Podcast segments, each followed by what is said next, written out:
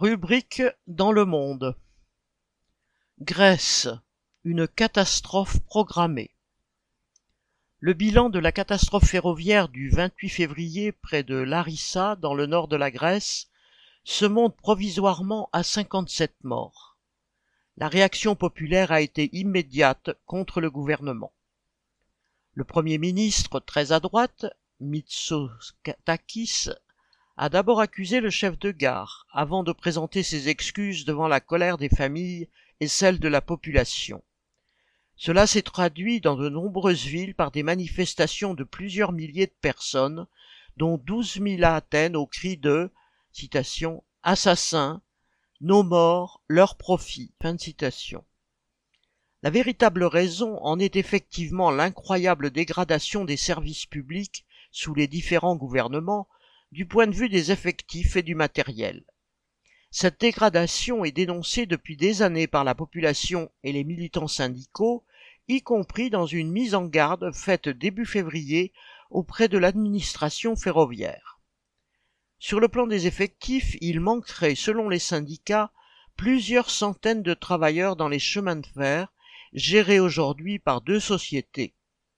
Hellenic Train est une filiale des chemins de fer italiens depuis la privatisation en 2017 d'une partie d'Ose, la société ferroviaire grecque.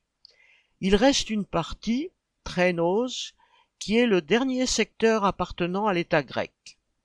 Hellenic Train est responsable du transport des voyageurs et du fret, tandis que Trainose gère l'entretien et les chantiers d'infrastructure.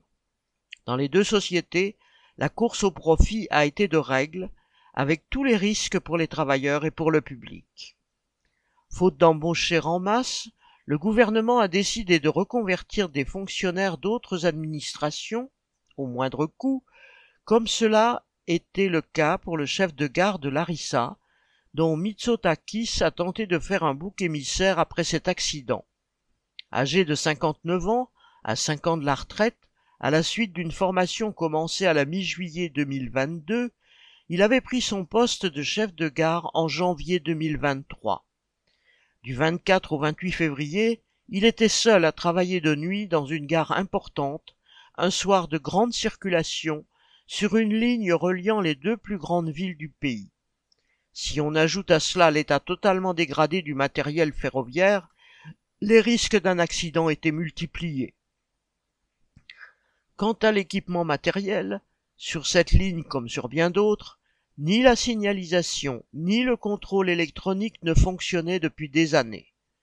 Tout doit donc se faire manuellement. Après s'être assuré que la voie est libre jusqu'à la station suivante, le chef de chaque gare doit transmettre l'information au conducteur. L'implantation du système de signalisation et de contrôle européen des trains, ETCS, exigé par l'Union européenne n'est pas réalisé ou à peine commencé sur cette ligne prioritaire, pas plus que sur les autres. Il était donc impossible d'avertir les conducteurs des deux trains qu'ils roulaient à plus de 150 km à l'heure l'un vers l'autre et impossible de déclencher un arrêt automatique. Les responsables sont clairement désignés, quelle que soit l'erreur dramatique du chef de gare. Ce sont les mêmes qui n'ont pas recruté les pompiers nécessaires pour mettre fin aux incendies meurtriers à Mati en 2018 et dans l'île de B en 2022, les mêmes qui ont mis l'hôpital à l'agonie. Les responsables, ce sont les gouvernements grecs successifs, c'est l'Union européenne qui a exigé le remboursement de la dette, les privatisations, la destruction des droits des travailleurs, et qui a aujourd'hui l'audace de réclamer des comptes sur les quelques millions avancés au pays pour une prétendue modernisation des transports. Contre ces assassins, contre ceux qui ont dépouillé la population pendant des années, les manifestants ont toutes les raisons de hurler leur rage. Sylvie Maréchal